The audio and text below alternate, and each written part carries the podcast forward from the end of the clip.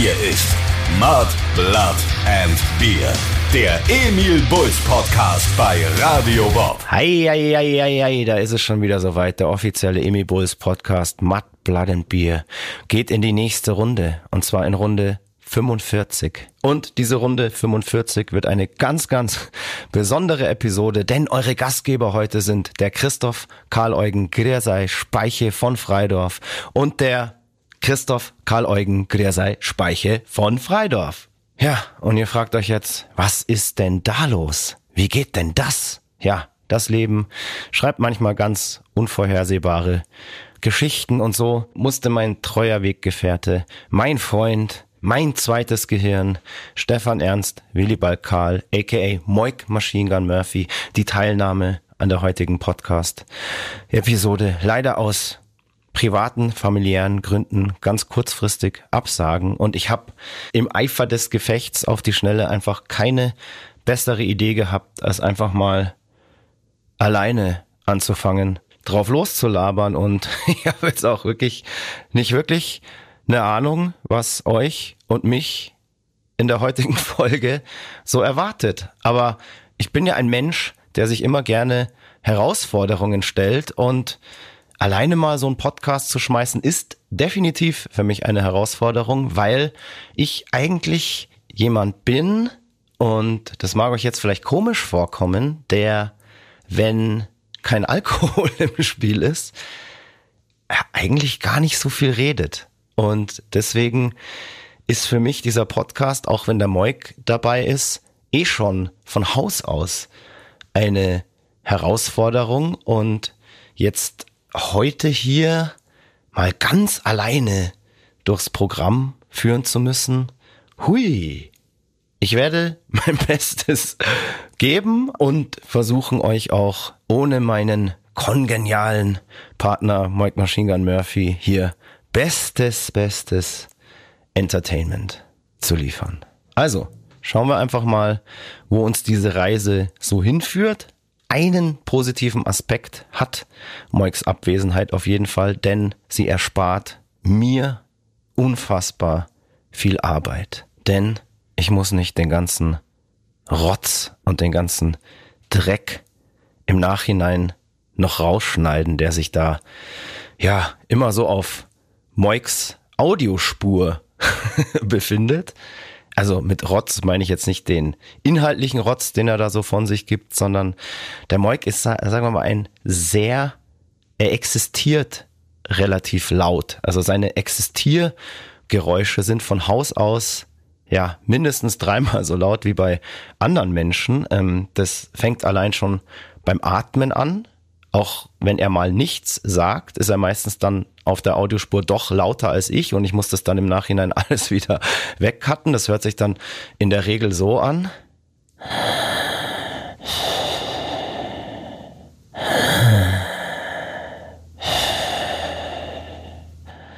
Dann räuspert er sich ungefähr vor jedem Wort, das er sagt. Das ist dann immer, kommt dann immer, muss ich dann natürlich auch säubern, weil das den Hörgenuss natürlich auch stört und wir hier natürlich, ja, unser Credo ist ja hier Triple A Quality zu liefern. Dann raucht er ja immer so nebenbei seine Eikos und das ist dann immer so ein, so ein komisches Pfeifen, was da auch mal so dann wieder dann erzählt er wieder irgendwas, dann meistens macht er sowieso nur mhm, ja, ja. Mhm. so. Und eigentlich dauert es am Ende nochmal doppelt so lang, die Spur vom Moik zu säubern, als diesen ganzen Podcast hier aufzunehmen. Aber trotzdem vermisse ich ihn natürlich jetzt schon. Ich werde aber auch, sofern sich Gelegenheiten ergeben, ja mal so richtig über ihn vom Leder ziehen, weil Heute ist er nicht da, er kann sich nicht wehren und ich kann über ihn verbreiten, was ich will. Eigentlich auch eine herrliche und spannende Ausgangssituation. Aber erstmal zu einem ernsten Thema, das uns die letzten zwei Wochen wirklich auf Trab gehalten hat. Ähm, ja, die meisten haben es wahrscheinlich schon mitgekriegt. Wir mussten unsere 25 to Life Birthday Bash Tour ein weiteres Mal verschieben. Und das war natürlich keine leichte Entscheidung. Es war eine sehr frustrierende Entscheidung, weil da im Vorfeld natürlich auch sehr, sehr viel Arbeit, Nerven und am Ende natürlich auch Geld reingesteckt wurde. Aber es ist in unseren Augen die einzig richtige Entscheidung. Denn aufgrund der aktuellen Corona-Situation wollen und können wir so eine Tour einfach nicht stattfinden lassen. Da sagt uns unsere Vernunft und unser gesunder Menschenverstand einfach, nope, das geht jetzt gerade nicht, das ist einfach zu riskant und wir haben da als Band keinen Bock drauf, durch unsere Konzerte eine Plattform zu bieten, ja, auf der sich Leute dann anstecken könnten. Wir waren uns da bandintern mit unseren Bookingfirmen und unserem Management wirklich komplett einig und sowas kommt auch äußerst selten vor, dass da mal alle einer Meinung sind. Und nachdem wir das Ganze dann announced haben, war es auch sehr, sehr schön zu spüren, dass unser Publikum, unsere Fans auch der gleichen Meinung sind und sich auf demselben Vernunfts- und Verantwortungslevel bewegen wie wir selbst. Ohne Scheiß, ich muss jetzt hier einfach mal Danke im Namen der ganzen Band sagen. Nach dieser wirklich ekligen Entscheidung hat's unfassbar gut getan, eure vernünftigen und verständnisvollen Kommentare zu dem ganzen Thema zu lesen. Und das zeigt uns ein ums andere Mal wieder, dass wir Emil Bulls mit den besten Fans der Welt gesegnet sind. Also Hut ab und Prost auf euch, ihr Geilis! Ja, und wenn es um euch geht, dann trinke ich sogar mal alleine was, was ich sonst nie mache. Habe ich in meinem Leben schon mal alleine getrunken? Ich weiß es gar nicht. Ich kann es nicht beantworten. Wahrscheinlich war es so viel, dass ich mich nicht mehr dran erinnern kann. Also hier, cheers. Ah, lecker. Der Moik wird jetzt wieder machen und ich müsste es dann wieder rausschneiden, obwohl Vielleicht hätte ich es auch drin gelassen, weil es wahrscheinlich das coolste und intelligenteste gewesen wäre, was er in der heutigen Episode von sich gegeben hätte. Nix für ungut, lieber Mike. Du bist nicht da. Ich kann nur dich sagen, was ich will. Und da nehme ich natürlich auch kein Blatt vor den Mund. Aber kommen wir wieder zu euch, liebe FanInnen. Vielen, vielen Dank nochmal, dass ihr da so toll und vernünftig darauf reagiert habt, auf diese Tourabsage. Wie gesagt, für uns gab es da keinen anderen logischen Weg und kein noch so großer finanzieller Ausfall kann die Gefährdung unserer Mitmenschen rechtfertigen. Ja, und wie gefährlich und dramatisch die Situation gerade ist, müssen wir ja jeden Tag aufs Neue erleben. Also passt alle aufeinander auf und wir fänden es geil, wenn jeder sein Ticket fürs nächste Jahr behält. Die Tickets behalten natürlich alle ihre Gültigkeit, ganz gleich, ob ihr die schon im Jahr 2020 oder 2021 gekauft habt. Die Tour wird mit Pauken und Trompeten nachgeholt und wir würden uns natürlich unendlich freuen, wenn dann wieder alle von euch dabei sind und vor allem auch alle wieder dabei sein dürfen. So sieht's aus, würde Mike Machine Gun Murphy jetzt wahrscheinlich sagen. Und viel mehr hätte er wahrscheinlich bis zu diesem Zeitpunkt in diesem Podcast eh noch nicht von sich gegeben. Deshalb hat er bis jetzt eigentlich noch gar nicht so wirklich gefehlt. hei, hei, hei. Wie ist das eigentlich, wenn ich hier so alleine sitze und dann lache? Ist man irgendwie ein Psycho, wenn man alleine lacht? Gibt ja manchmal so die Situation, wenn man komplett alleine ist und auf einmal über irgendwas lauthals lachen muss. Lachen ist ja eher so was Geselliges und sobald man allein ist und lacht, wird's irgendwie so ein bisschen weird. Aber ich glaube, jeder von uns hat sich dabei schon mal erwischt. Mir ging's mal ganz krass. Also mein krassesten Lachflash ever hatte ich, da war ich wirklich komplett alleine. Und zwar war das bei den Aufnahmen, bei den Vocal-Aufnahmen zu unserem Mixtape-Album, dem Cover-Album. Und da haben wir ja hier Jungle Drum von Emiliana Torini gecovert. Und da gibt's ja immer diese Einwürfe, diese Runke, Dunke, Dunke, Dunke, Dung. Und die sind immer verschieden. Also die variieren so ein bisschen. Und die aufzunehmen, war gar nicht so einfach. Und da gibt's von mir einfach so die geilsten Outtakes. Und da ich meine Vocals meistens komplett alleine aufnehme, war ich in der Situation auch komplett alleine. Und ich habe mich wirklich anderthalb Stunden bepisst vor Lachen. Ich hatte irgendwann Schluck auf, ich konnte nicht mehr weiter singen.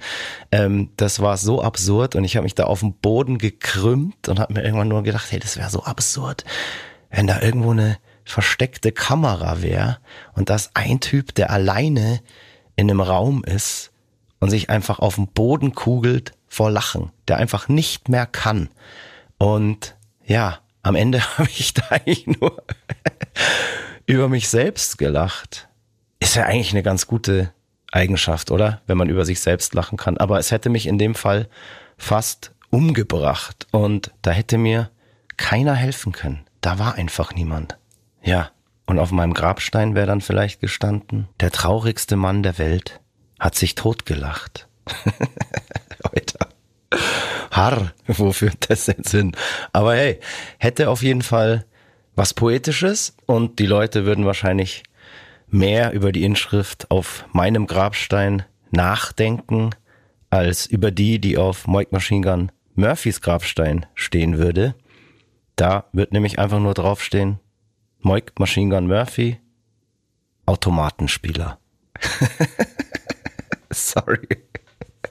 Aha, wie kriege ich jetzt hier wieder die Kurve? Normalerweise würde ich jetzt an dieser Stelle unseren werten Kollegen Moik Machine Gun Murphy so fragen, was er so die letzten zwei Wochen getrieben hat, dann würde er wahrscheinlich wieder erzählen, oh, ja, ich habe gelumpt. Das würde bedeuten, er hat einmal einen ähm, Saufabend gehabt mit dementsprechenden Kater dann. Dann wird er wieder erzählen, er hat natürlich viel, viel gearbeitet. Dann hat er irgendwie irgendjemand wahrscheinlich wieder eine Gans gekocht. Also irgendwie ist das ein ganz, ganz schäbiges und langweiliges Leben, welches dieser Cretin im Moment führt. Und irgendwie muss da wieder ein bisschen mehr Pep rein und deswegen hoffe ich, dass wir wirklich ganz und ganz schnell wieder Konzerte spielen können und der junge Mann auch mal wieder auf die Straße kommt, sonst geht der mir noch ein. Der ist da ganz empfindlich, ganz, ganz empfindlich, glaubt's mir. Ich habe den Moik auch selten so niedergeschlagen gesehen, wie jetzt in dem Moment, als wir die Tour nochmal verschieben mussten. Der Moik ist eigentlich immer jemand, der sehr positiv denkt und immer das Gute in der Sache sieht, aber da war er wirklich richtig niedergeschlagen, was ich auf irgendeine Weise auch total niedlich und cool fand, weil da hat man so gemerkt, in ihm brennt immer noch dieses kindliche Feuer, so hey, es gibt nichts Größeres, als mit meiner Band, meinen Kumpels in den Tourbus einzusteigen, loszuziehen und Konzerte zu spielen. Dieses Feuer brennt glücklicherweise noch in allen von uns. Und deswegen hoffen wir, dass diese ganze Scheiße einfach jetzt wirklich mal ein Ende hat und wir ganz, ganz schnell wieder tun dürfen, für was wir leben, nämlich Konzerte spielen und dass wir ganz, ganz bald und vor allem ganz, ganz ausgelassen wieder mit euch allen feiern können, beziehungsweise feiern dürfen, als gäbe es kein Morgen mehr bevor wir uns entschlossen haben, die Tour nochmal zu verschieben, waren wir ja auch schon ganz, ganz fleißig am Proben. Und dadurch, dass das eben unsere 25 Jahres Jubiläumstour war, haben wir da eben auch das ein oder andere Schmankerl ausgegraben und in die Setlist eingebaut. Und das hat einfach so hart Bock gemacht, diese alten Sachen wieder zu spielen. Und wir waren alle so voller Vorfreude, waren gut drauf, waren fit auch echt, haben super zusammengespielt. Und ja, wenn du dann so kurz vor Go bist, eigentlich schon total ready to go bist und dann ja in den letzten drei Sekunden des Countdowns wird da oder muss da der Stecker gezogen werden, dann ist es natürlich schon erstmal echt ein richtiger ätzender Downer. Und diesen Downer, den wollte ich im wahrsten Sinne des Wortes mit ein paar Sundownern ertränken und am Tag, an dem wir entschlossen haben, die Tour endgültig zu verschieben, war ich abends auf einem Geburtstag eingeladen. Und ich habe mir noch gedacht, ja, das ist doch alles easy so, das ist geschlossene Gesellschaft, das ist ein kleiner Kreis von vielleicht so 20 Leuten. Und das findet in einer kleinen Bar statt. Und das ist nur mit Gästeliste. Und jeder musste davor und dann nochmal am Abend selber an der Tür nachweisen, dass er doppelt geimpft ist. Und ja, das wurde dann auch gewissenhaft kontrolliert, sogar so gewissenhaft, dass Leute, die jetzt nur einen analogen Impfpass dabei hatten, da wirklich tatsächlich nicht reingekommen sind, weil der hätte ja gefälscht sein können. Also du hast wirklich den digitalen Nachweis inklusive Perso gebraucht. Und ja, man hat sich da relativ sicher gefühlt, ob das Ganze jetzt vernünftig war, dorthin zu gehen. Hm, ja, sei mal so dahingestellt. Aber hey, sagen wir mal so, der Frust über die abgesagte Tour hat der Vernunft einen kleinen Strich durch die Rechnung gemacht. Und mein Gott, bin ich halt da hingegangen, war ja zu dem Zeitpunkt auch völlig legal und war auch ein sehr, sehr schöner Abend. Nur das böse Erwachen kam dann zwei Tage später, als sich die Gastgeberin gemeldet hat und erzählt hat, dass sich eben einer der Gäste nach der Party nicht so ganz wohl gefühlt hat, was jetzt nach so einer Party auch nichts Besonderes ist. Aber ja, der hatte wohl typische Corona-Symptome, hat sich testen lassen und der Test war positiv. Jetzt habe ich mir im ersten Moment so gedacht, so ja, boah, scheiße, bisschen blöd, aber ich habe mir ja gerade irgendwie mein Booster geholt und der ist auch schon sollte schon wirken. Ähm, hab mir jetzt erstmal nicht so wirklich Sorgen gemacht. Nur wurden die Fälle dann immer mehr. Auf einmal hatten es dann schon drei Partybesucher, dann auf einmal fünf und auf einmal auch eine sehr, sehr gute Freundin, mit der ich da auch den ganzen Abend rumhing. Und die hat auch die ganze Woche lang schon Schnelltests gemacht, so wie ich auch. Die waren auch alle negativ, nur sie musste dann arbeitsbedingt nochmal einen PCR-Test abgeben und der war dann auf einmal positiv. Und da war dann bei mir auch so, boah, das gibt's doch jetzt nicht. Jetzt gehst du dahin, wiegst dich eigentlich in Sicherheit und jetzt kann's echt sein, dass du dich da angesteckt hast, weil die Leute, die dort waren, waren ja alle doppelt geimpft. Und ähm, wenn dann bei 20 Gästen schon fünf oder sechs Impfdurchbrüche passieren, boah, ist das schon eine ganz schön erschreckende Statistik. Und ja, erschrocken bin ich dann natürlich auch. Und da dachte mir so, oh Mann, oh Mann, man kann sich jetzt gar nicht so wirklich auf diese negativen Schnelltests verlassen, wie ich ja an dem Beispiel von der guten Freundin gemerkt habe. Und man kann sich ja auch nicht darauf verlassen, dass man kein Corona hat, nur wenn man keine Symptome hat. Bei vielen verläuft das Krankheitsbild ja völlig symptomfrei und manche merken auch gar nicht, dass sie es haben. Und ich dachte mir dann halt auch so, hey Mann, nicht, dass ich mich jetzt auch angesteckt habe und ich merke das gar nicht. Und obwohl meine Schnelltests negativ sind, kann ich trotzdem positiv sein und ja, eben auch andere anstecken. Und ich habe dann natürlich auch noch einen PCR-Test gemacht.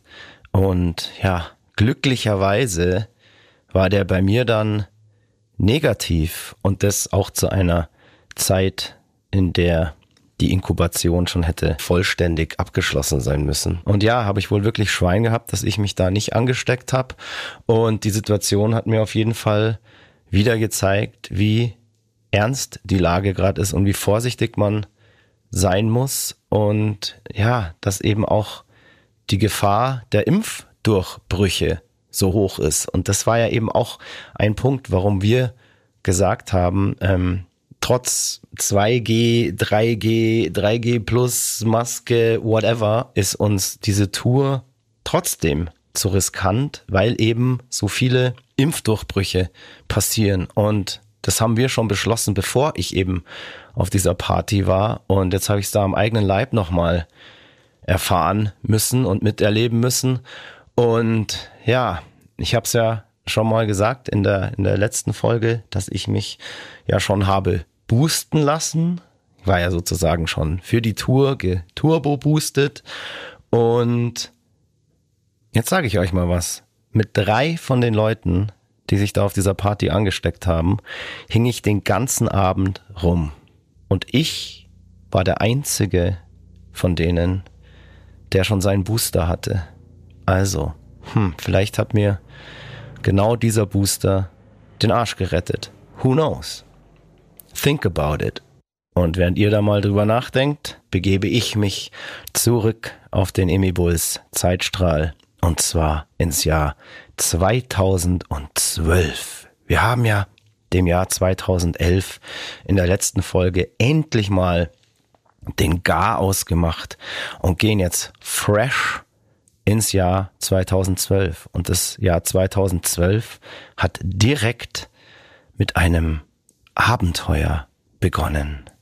Und zwar sind wir Emi Bulls Ende Januar 2012 in ein Flugzeug gestiegen und Richtung Osten geflogen, um unsere ersten Konzerte ever auf russischem Boden zu spielen. Und ich habe lang überlegt, ob ich mich heute ohne Moik Machine Gun Murphy alleine nach Russland trauen soll.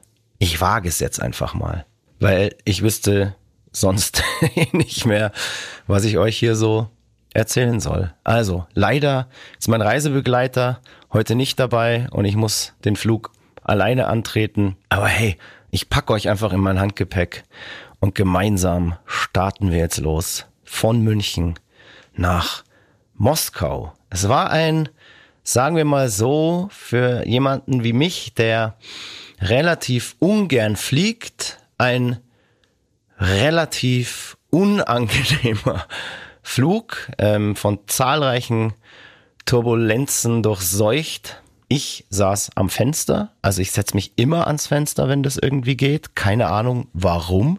Vielleicht weil ich dem Unheil direkt ins Auge sehen will. Meistens sitzt der Moik neben mir.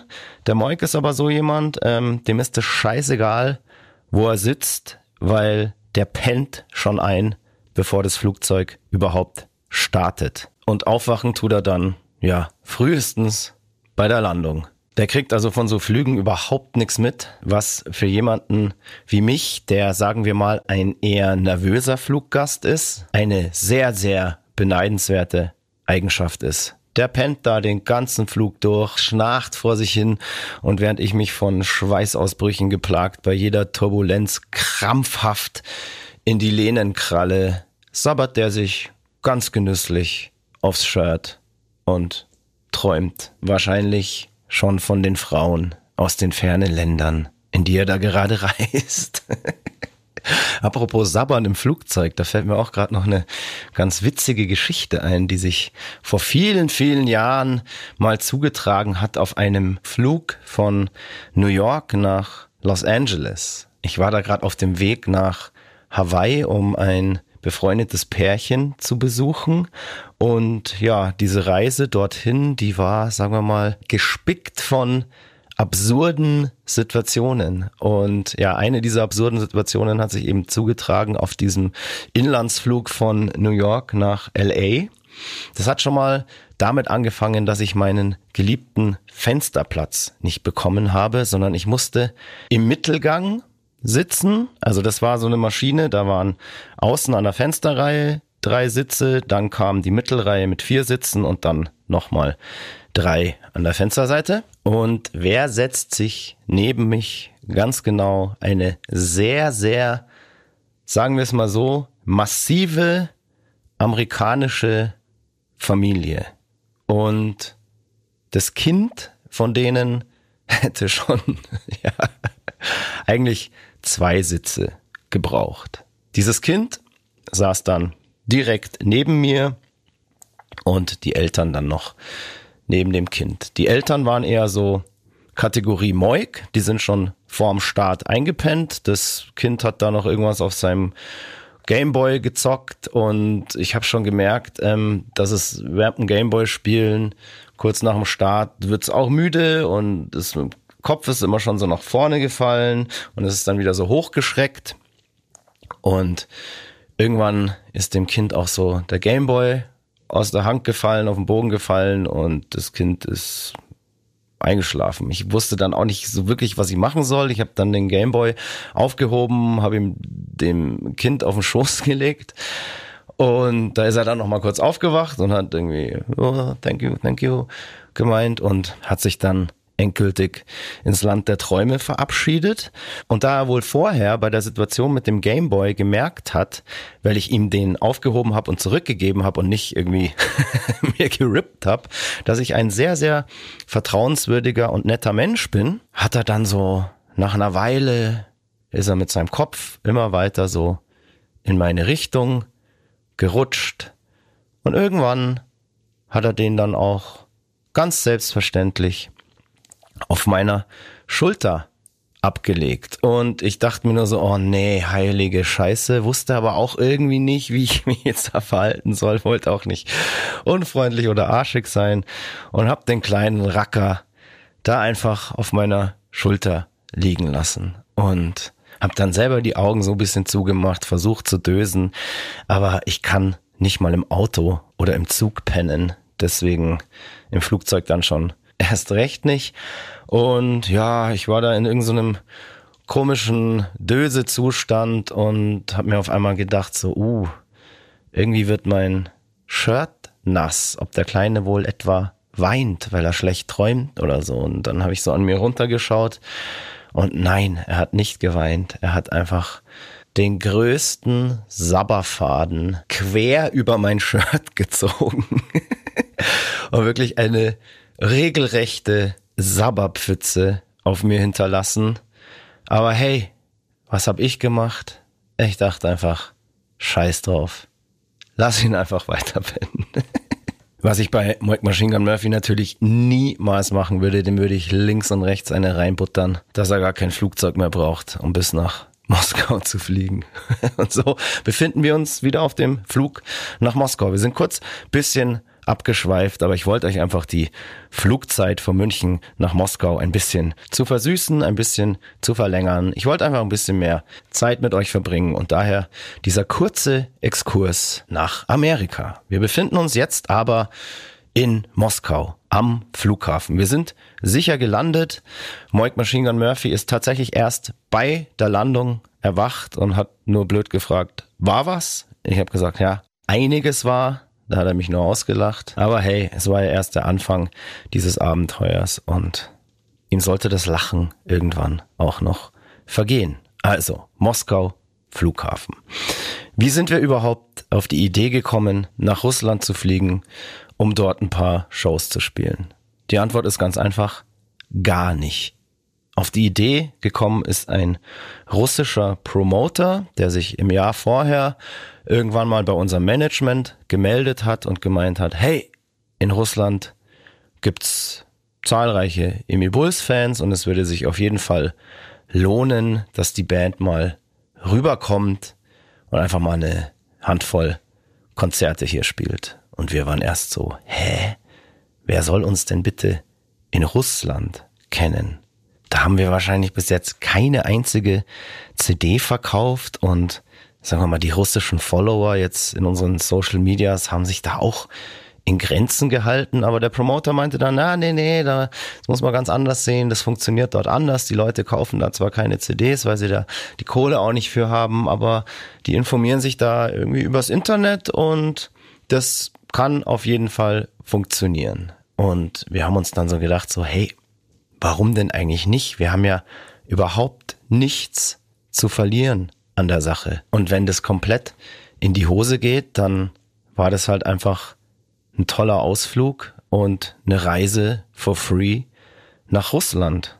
Das macht man jetzt ja auch nicht alle Tage. Und davor war auch noch keiner von uns in Russland. Und ja, da standen wir nun in Moskau am Flughafen. Wir wurden dort von unseren Promotern empfangen und der Empfang hätte klischeehafter nicht sein können, denn diese beiden Promoter hatten eine typisch russische Gefolgschaft dabei, nämlich zwei Flaschen Wodka. Und diese zwei Flaschen Wodka mussten erstmal geleert werden, bevor da irgendwelche weiteren Schritte eingeleitet wurden. Da wurde kein Gepäck ins Auto geladen oder mal losgefahren, bevor diese zwei Flaschen nicht geleert waren. Man hat sich auf Anhieb natürlich dann prächtig verstanden und nach, ja, circa 20 Minuten waren diese beiden Wodkaflaschen auch geleert und jeder war bester Laune, bis die uns dann gesagt haben, ja, die Fahrt in die Stadt zum Hotel, die dauert jetzt mindestens auch staubedingt zweieinhalb Stunden. Aber wir können natürlich überall immer mal wieder anhalten, um noch eine Flasche Wodka nachzukaufen. Okay, cooler Empfang, hier gefällt's uns. Das wird ein super Trip. Das war in dem Moment einfach schon klar. Irgendwann dann drei Stunden und vier Flaschen Wodka später sind wir im Hotel angekommen und waren erstmal alle komplett blau und komplett geplättet von dieser Fahrt und von dieser Stadt. In Moskau ist alles irgendwie größer, düsterer, bedrohlicher und irgendwie auch faszinierend, majestätischer als in jeder anderen Stadt, in der ich vorher war. Und es hat irgendwie so einen Touch, so einen Flair von Gotham City. Ich glaube, Moskau hat so um die 13 Millionen Einwohner und das war für uns Münchner Dorfkids natürlich schon erstmal ein beeindruckendes Pflaster. Wir haben uns dann im Hotel erstmal frisch gemacht und bisschen ausgenüchtert und nach ein paar Stunden haben uns dann unsere Promoter zum Abendessen abgeholt. Und da ist dann gleich aufgefallen, dass die dann gar nicht mehr alleine kamen, sondern die hatten ein paar Mädels im Schlepptau. Sehr, sehr hübsche russische Damen. Ähm, und ich weiß bis heute nicht so wirklich, ob das jetzt deren Freundinnen waren oder einfach nur Bekannte oder einfach irgendwelche Mädels, die halt Bock hatten, mit einer Band abzuhängen. Das ist bisschen bis heute so ein Mysterium.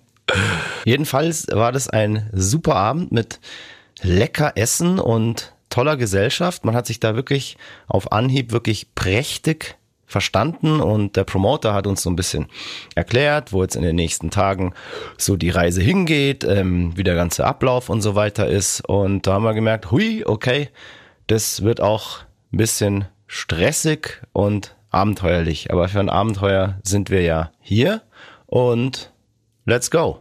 Let's go hieß es natürlich auch wieder an der Wodka-Front, was aber auch dringend nötig war, denn die Jungs und Mädels hatten mit uns noch eine nächtliche Stadtführung vor und ihr könnt euch vorstellen, in Russland war es zu der Zeit so eiskalt, da hätte man gar nicht Wodka genug trinken können, um sich da warm zu halten.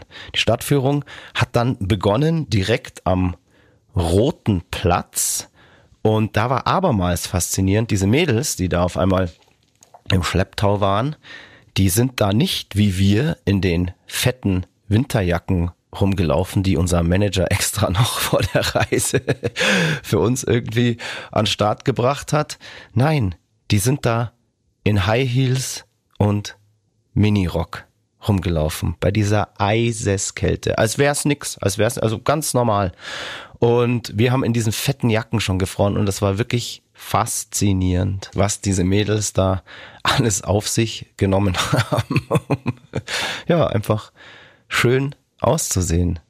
Aber vielleicht sind sie einfach wirklich so kälteresistent. Ich glaube fast zweiteres. Und wer weiß, vielleicht macht die russische Kälte die Mädels ja auch so schön. Mit Sicherheit, würde Moik Machine Gun Murphy an dieser Stelle jetzt sagen. Aber damals in Moskau auf dem Roten Platz als Feuer und Eis. Feuer in Form dieser Damen und die eisige russische Nacht miteinander verschmolzen. Da hat er gar nichts mehr gesagt. Gar nichts mehr. Wir haben dann noch das typische, obligatorische Touri-Foto vor der Basilius-Kathedrale gemacht. Das ist diese Kirche mit diesen ganz bunten Türmchen, die jeder schon mal irgendwo zumindest auf einem Foto gesehen hat. Und ja, dann kam der Vorschlag, dass uns einfach zu kalt war, dass wir uns jetzt in das Moskauer Nachtleben stürzen und uns vielleicht mal den Club anschauen, wo wir dann am nächsten Tag spielen sollten. Da war nämlich an dem Abend auch schon ein Konzert und danach eine Party und unsere Promoter samt Anhang haben dann eben gefragt, ob wir dahin wollen und uns das schon mal anschauen wollen. Haben wir gesagt, ja, Logo. Ich habe dann gesagt, ich würde total gern mit der U-Bahn fahren, weil ich eben schon ganz viel über die Moskauer U-Bahnhöfe gehört habe, dass die eben so prunkvoll palastmäßig irgendwie gebaut sind und dass die Rolltreppen so ultra lang sind und das so ultra tief da in den Boden reingeht und so weiter. Und dann hat der eine Promoter zu mir gesagt, ja, okay, die anderen können ja schon mal mit dem Taxi vorfahren. Er fährt mit mir mit der U-Bahn mit. Und alter Schwede, das hat sich wirklich gelohnt, weil sowas, so, solche U-Bahnhöfe, das hast du noch nicht gesehen. Das ist wirklich, das ist absurd. Das sind wirklich unterirdische Paläste mit krassen Mosaikgewölben und teilweise irgendwie sogar riesigen Kronleuchtern, die da drin hängen. Und da gibt's wirklich Rolltreppen, da fährst du ewig einfach runter ins Nichts. Und einfach brutal faszinierend. Irgendwann sind wir dann auch in dem Club angekommen. Die anderen waren schon hart am Toben, hart am Feiern. Und da haben wir dann auch gemerkt, aha, geil, das ist ja ein recht amtlicher Club, in dem wir da morgen spielen sollen. Und hm, so klein ist der ja gar nicht. Hoffentlich kommen da genug Leute. Und ja, siehe da, am nächsten Tag, als wir dann ausgekatert waren und unseren Soundcheck gemacht hatten und der Einlass begonnen hat, haben wir echt gesehen, verdammt, da kommen ja wirklich Leute. Und die scheinen jetzt nicht nur wegen den lokalen Bands, den lokalen Support-Bands hier zu sein, sondern tatsächlich wegen uns. Weil sobald da irgendjemand von uns sich hat draußen blicken lassen, wurde man sofort von einer Menschentraube umgarnt, ähm, die alle irgendwie Fotos machen wollten, Autogramme wollten. Und wir haben die Welt nicht mehr verstanden, weil wir einfach nicht begriffen haben, woher kennen uns die Leute hier eigentlich. Und es war dann wirklich so, dass alle Leute geblieben sind, bis wir dann relativ spät auf die Bühne gegangen sind. Ich glaube, es haben so vier lokale Bands vor uns gespielt und es wurde einfach nicht leerer. Ganz im Gegenteil, es kamen immer mehr Leute und wir haben uns nur gedacht, so, oh, was wird das jetzt? Und was das dann wurde, das haben wir spätestens gemerkt, als wir unser Zeug vor der Show auf die Bühne gebracht haben beim Changeover, also als wir unser Equipment aufgebaut haben. Normalerweise machen das ja unsere Backliner für uns, aber wir mussten hier mit ganz kleinem Besteck eben nach Russland fliegen und mussten das dort alles selber machen. Und das war schon in dem Moment, als ich vorne an die Bühnenkante gegangen bin und einfach nur meinen Mikroständer hingestellt habe, haben mich ungefähr 30 Arme gepackt und haben an mir gezerrt, haben angefangen zu kreischen, sind völlig ausgerastet. Ich hatte einen richtig, einen richtig zerkratzten Arm danach und musste mich da wirklich losreißen und bin dann irgendwie hoch im Backstage-Raum und habe zu den Jungs gesagt, so, Oida, die rasten da unten total aus. Ich weiß jetzt überhaupt nicht, was da passieren wird, wenn wir jetzt auf die Bühne gehen. Und ich hatte nachmittags vorher mal zu den Jungs gesagt, so, hey, heute müsst ihr besonders diszipliniert an den Backing-Mikros mitsingen, weil vom Publikum wird nicht viel kommen, da hier wahrscheinlich niemand die Texte auswendig kann. Aber Pustekuchen. Wir sind da auf die Bühne gegangen und vom ersten bis zum letzten Song haben die Kids da alles auswendig mitgesungen und sind völlig ausgerastet. Also die haben den Laden da auseinandergenommen, sowas haben wir vorher einfach noch nie gesehen. Und das war so eine intensive Show und wir haben überhaupt nicht begriffen, was da jetzt passiert. Und auch nach der Show war das total irre. Wir mussten da ja unser Zeug dann auch wieder selber abbauen und schnell in den Van laden, mit dem wir dann noch über Nacht nach St. Petersburg fahren sollten.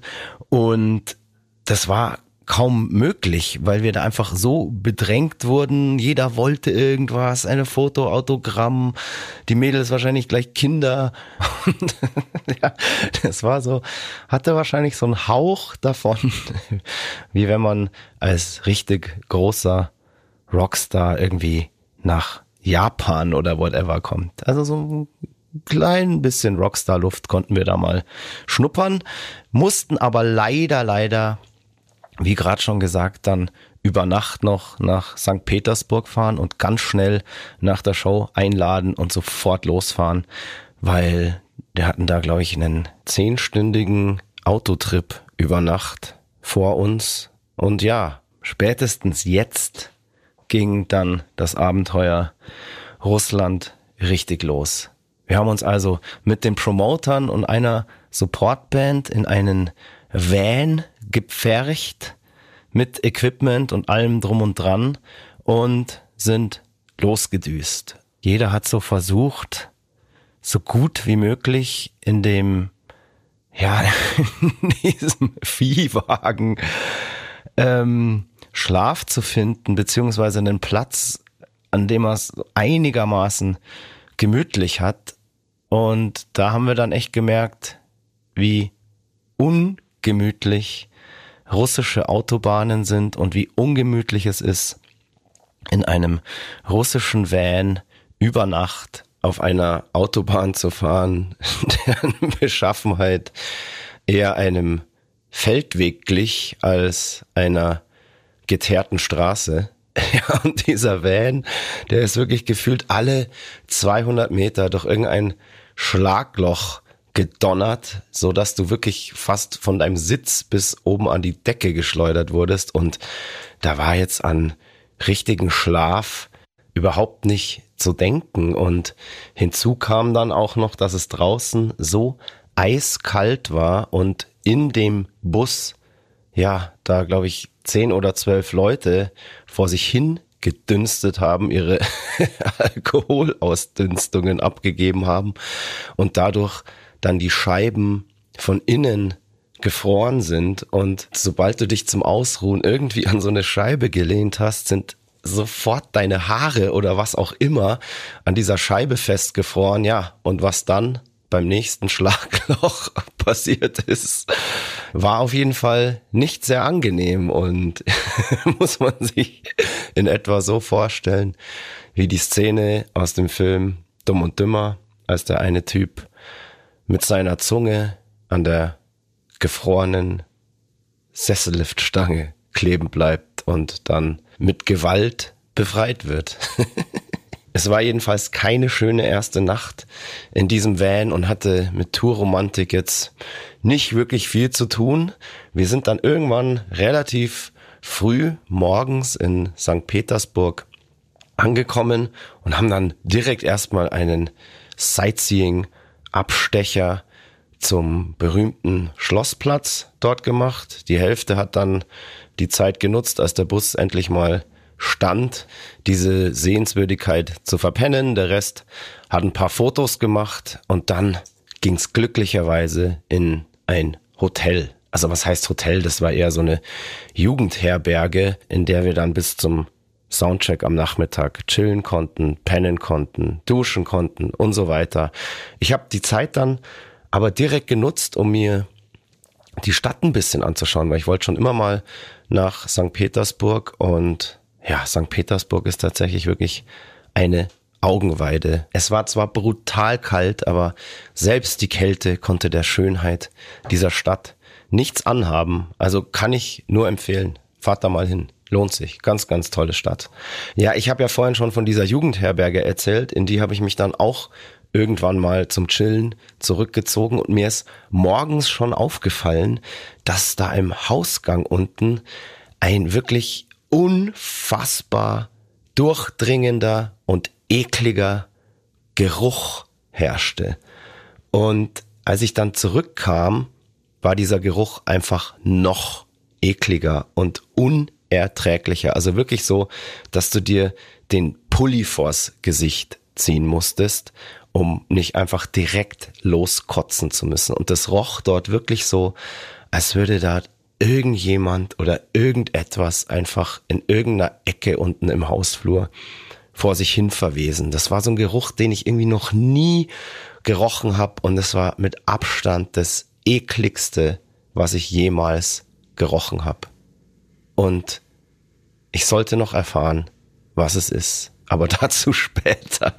Erstmal mussten wir dann irgendwann in den Club zum Soundcheck und ja, das war ein ganz ansehnlicher Club wieder und wir waren natürlich gespannt, ob das wieder so brutal und krass wird wie in Moskau am Vorabend. Wir sollten auch in St. Petersburg nicht enttäuscht werden von den Leuten. Es waren nicht ganz so viele Leute da wie in Moskau, aber die Jungs und Mädels da, ja, haben auch wieder abgerissen und nicht minder Halligalli gemacht als die Kids in Moskau.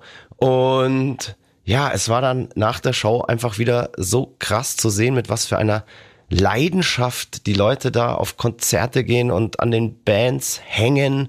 Und viele haben einfach erzählt, wie krass das für sie ist, dass wir jetzt endlich mal nach Russland kommen, weil sie über zehn Jahre da jetzt drauf gewartet haben und einfach glücklich waren, teilweise wirklich fast geweint haben. Und hey, das ist einfach Wahnsinn, wenn man als Band, die eigentlich einfach nur Musik macht, sowas erleben darf. Das war so intensiv und einfach schön, wenn du da in ein fremdes Land kommst, die Leute deine Texte auswendig mitsingen, völlig durchdrehen und einfach nur froh sind, dass du da bist.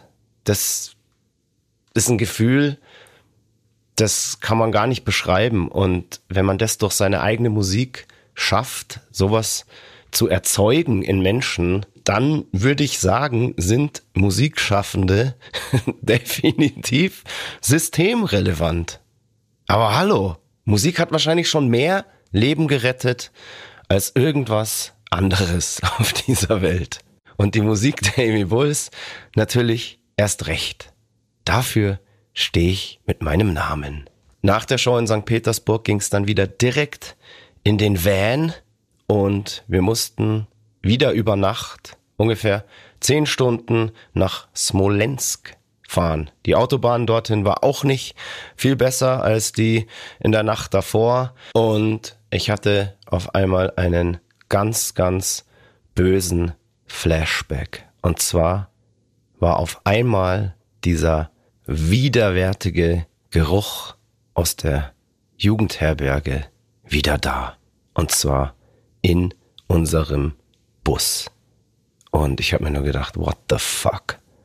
Was ist jetzt los? Und dann hat sich aufgeklärt, woher der kommt. Und zwar hatte sich vor Abfahrt einer der Promoter noch was zu essen geholt. Und dann hat er das auf einmal in dem Bus aufgemacht. Das sah so aus wie so eine Dürüm-Rolle. Und die hat so hart gestunken, dass alles zu spät ist. Ich weiß nicht, welche Zutat genau diesen erbärmlichen Gestank da abgegeben hat. Das war wohl irgendein Kraut, das unsere Nasen nicht so wirklich gewohnt sind. Und ja, als der Typ da reingebissen hat, haben wir uns alle nur gedacht, das gibt's doch nicht, dass man das essen kann. Und wir haben dann irgendwie natürlich auch nachgefragt, was das ist. Er hat uns dann auch ähm, beschrieben, was da drin ist und so weiter. Das weiß ich jetzt nicht mehr. Aber es ist wohl für russische Nasen und den russischen Geschmackssinn völlig normal, das zu essen. Und wir haben uns natürlich alle köstlich drüber amüsiert. Und für ihn gab's nichts Schöneres, als uns mit seinem stinkenden Festmahl zu ärgern. Ich war eigentlich am Ende froh, dass dieser Gestank tatsächlich von etwas Essbarem kam und dass da nicht wirklich in dieser Jugendherberge unten im Hausflur irgendwas verwest ist. Ich habe dann gecheckt, dass nämlich vor der Jugendherberge an der Hausfront war so ein Imbissstand und die Küche von dem Imbissstand, die Tür zum Hinterraum, ähm, die ging nämlich in diesen Hausflur von der Jugendherberge und da haben die wahrscheinlich genau das gleiche serviert, das gleiche gekocht und daher hat es in diesem Hausflur so gerochen. Alles ganz harmlos. Und ich dachte wirklich, da ist was passiert und es kommt jetzt jeden Moment irgendein Tatortreiniger. Naja, wieder was gelernt. Von den Russen kann man übrigens ganz, ganz viel lernen und vor allem das kontinuierliche über den Tag trinken.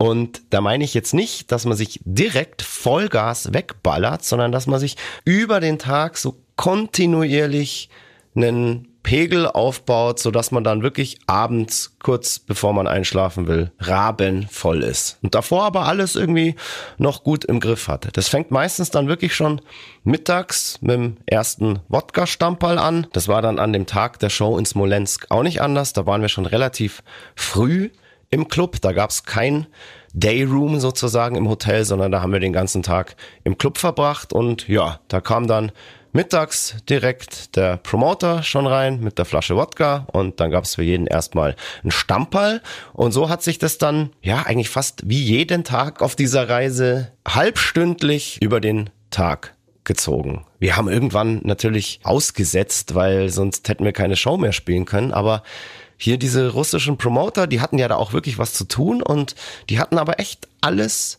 im Griff. Die waren dann halt irgendwann abends, als sie ihren Job dann erledigt hatten und wir in den Van eingestiegen sind, ähm, haben sie nicht mehr viel gerafft, aber da mussten sie auch nicht mehr viel machen und ja, die hatten dann den Vorteil, sie konnten in der Karre auf diesen schlechten Autobahnen und bei der Kälte wenigstens pennen. Also, muss man ehrlich zugeben, eine sehr, sehr weise und vernünftige Tagesroutine die die Jungs da an den Tag legen. Die Show in Smolensk war dann ähnlich intensiv wie die beiden Shows davor und wir durften danach sogar noch ein bisschen bleiben, weil wir nicht direkt losfahren mussten. Und ja, das hat natürlich die Möglichkeit gegeben, den letzten Tag dieser kleinen Tour noch mit einer kleinen Aftershow-Party zu beschließen. Die war aber nicht allzu ausschweifend, weil wir wirklich in Herrgottsfrühe, also fast noch mitten in der Nacht, ich glaube um drei Uhr morgens, dann wieder in den Bus steigen mussten, um zurück nach Moskau zu fahren, um da unseren Heimflug anzutreten. Und an diesem Tag sollte dann auch noch völlig unerwartet das größte Abenteuer dieses Trips auf uns warten, um seine gemeinen Spielchen mit uns zu spielen. Und ja, das trug sich zu wie folgt. Wir sind also mitten in der Nacht vor dem Morgengrauen in diesen Van gestiegen, in diesen Seelenverkäufer und haben uns auf den Weg Richtung Moskau gemacht, um von dort aus wieder nach Hause zu fliegen. Und ja, Autobahn mal wieder ähnlich bescheiden wie die Nächte davor.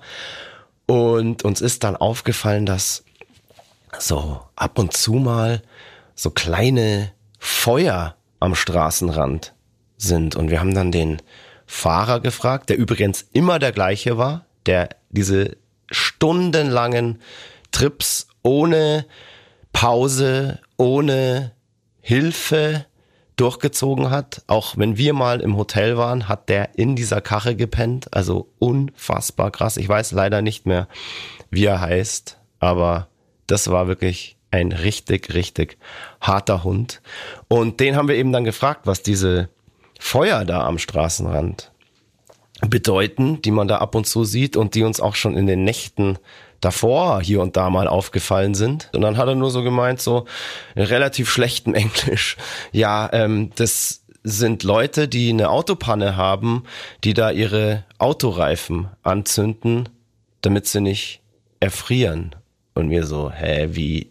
Und dann hat er gemeint, ja, das ist so blöd, hier dauert es ewig lang, bis irgendwie Hilfe kommt.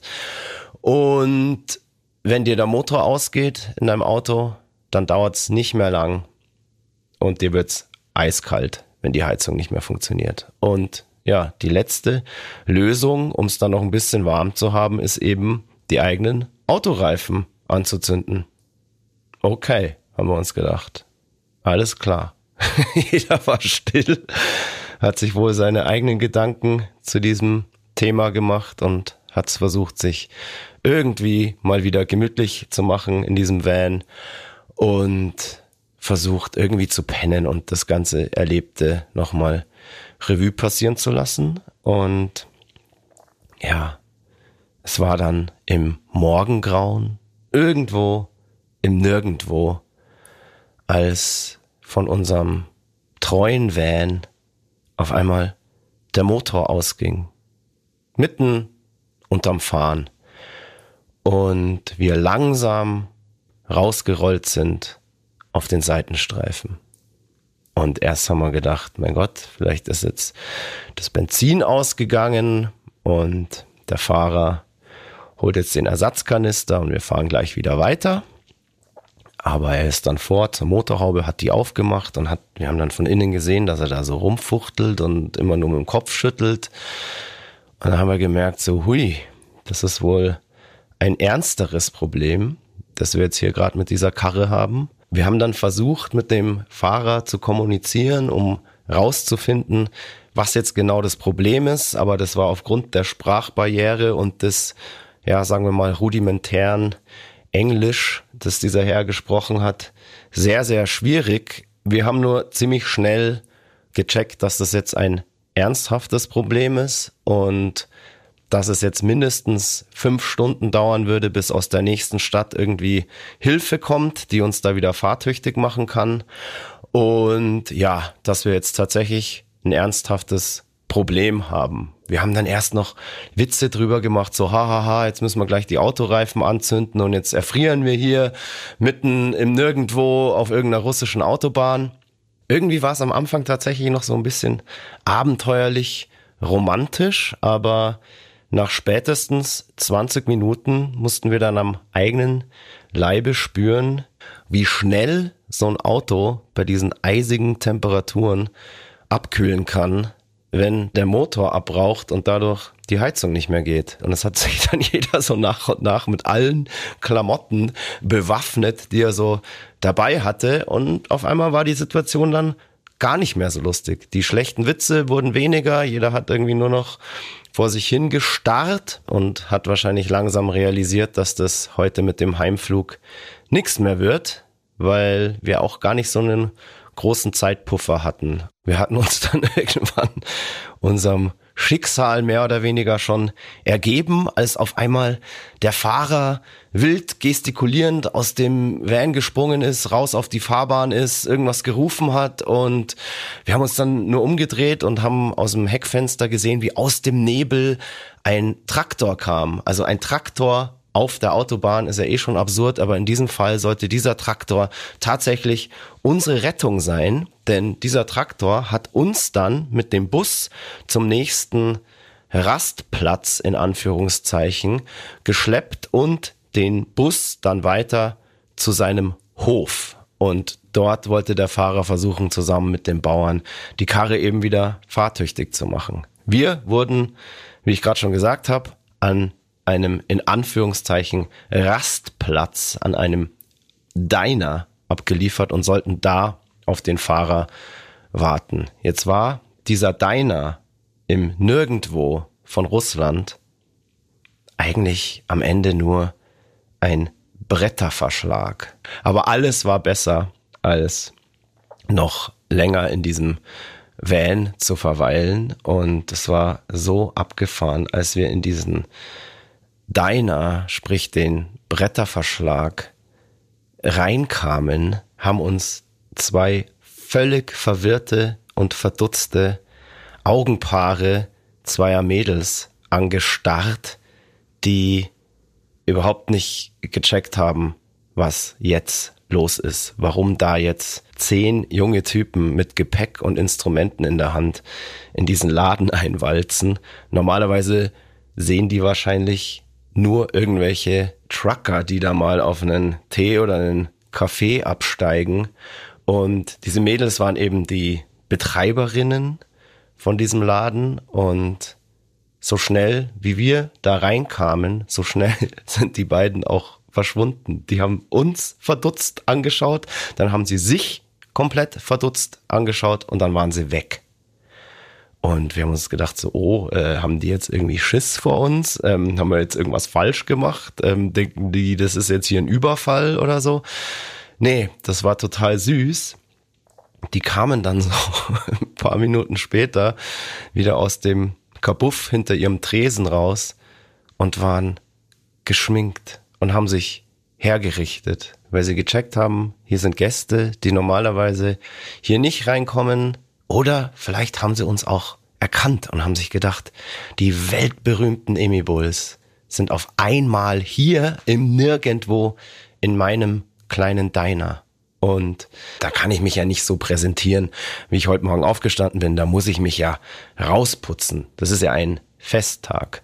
Es war dann wirklich sehr, sehr nett mit diesen beiden. Wir haben ihnen unsere Geschichte dann erzählt und die haben uns dann Tee gemacht, ähm, haben uns einen Kuchen gebracht und so weiter. Und das war sehr, sehr schön da. Und wir haben uns eigentlich gedacht, so, hey, wenn der Bus jetzt nicht mehr fit wird, hier kann man auch eine Nacht verbringen, weil Wodka haben die sicher auch noch irgendwo im Regal und scheiß auf den Heimflug. Wir bleiben jetzt einfach da. Also es wäre gar nicht so dramatisch gewesen. Nur war es dann so, dass tatsächlich nach, ich glaube so zwei Stunden unser Van, unser Rettungsboot wieder vor diesem Diner vorgefahren ist, uns eingepackt hat und wir haben mit Ach und Krach auf die letzte Sekunde in Moskau noch unseren Heimflug erwischt und sind sicher wieder zu Hause gelandet. Ja, wer weiß, was passiert wäre mit den Emil Bulls, wenn dieser Traktor nicht zufällig aus dem Nichts aufgetaucht wäre, wenn unser Fahrer zusammen mit dem hilfsbereiten Bauern den Van nicht mehr zum Laufen gebracht hätte oder vielleicht einfach durchgebrannt wäre. Who knows? Vielleicht wäre der ein oder andere von uns einfach jämmerlich erfroren oder vielleicht hätte einer von uns, vielleicht sogar Moik Machine Gun Murphy, eine der beiden Damen aus dem Diner, zur Frau genommen, hätte dort eine Familie gegründet und würde jetzt glücklich mit ihr bis ans Ende seiner Tage irgendwo im russischen Nirgendwo zwischen Smolensk und Moskau einen kleinen Bretterverschlags Autobahndiner führen. Vielleicht hätte er sogar ein Imperium daraus gemacht. Wir werden es nie erfahren, aber Hauptsache, alles ist so, wie es gekommen ist, denn sonst gäbe es diesen wegweisenden, wundervollen Podcast nicht. Und in diesem Sinne, es war schön mit euch. Passt aufeinander auf. Vielen Dank fürs Zuhören und dass ihr mich auf meinem Alleingang hier begleitet habt. Vergesst bitte nie, dass ihr geil seid. Und fire fuck you. Servus. Das war Mud, Blood and Beer, der Emil Bulls Podcast bei Radio Bob. Mehr davon jederzeit auf radiobob.de und in der MyBob App für euer Smartphone. Radio Bob, Deutschlands Rockradio.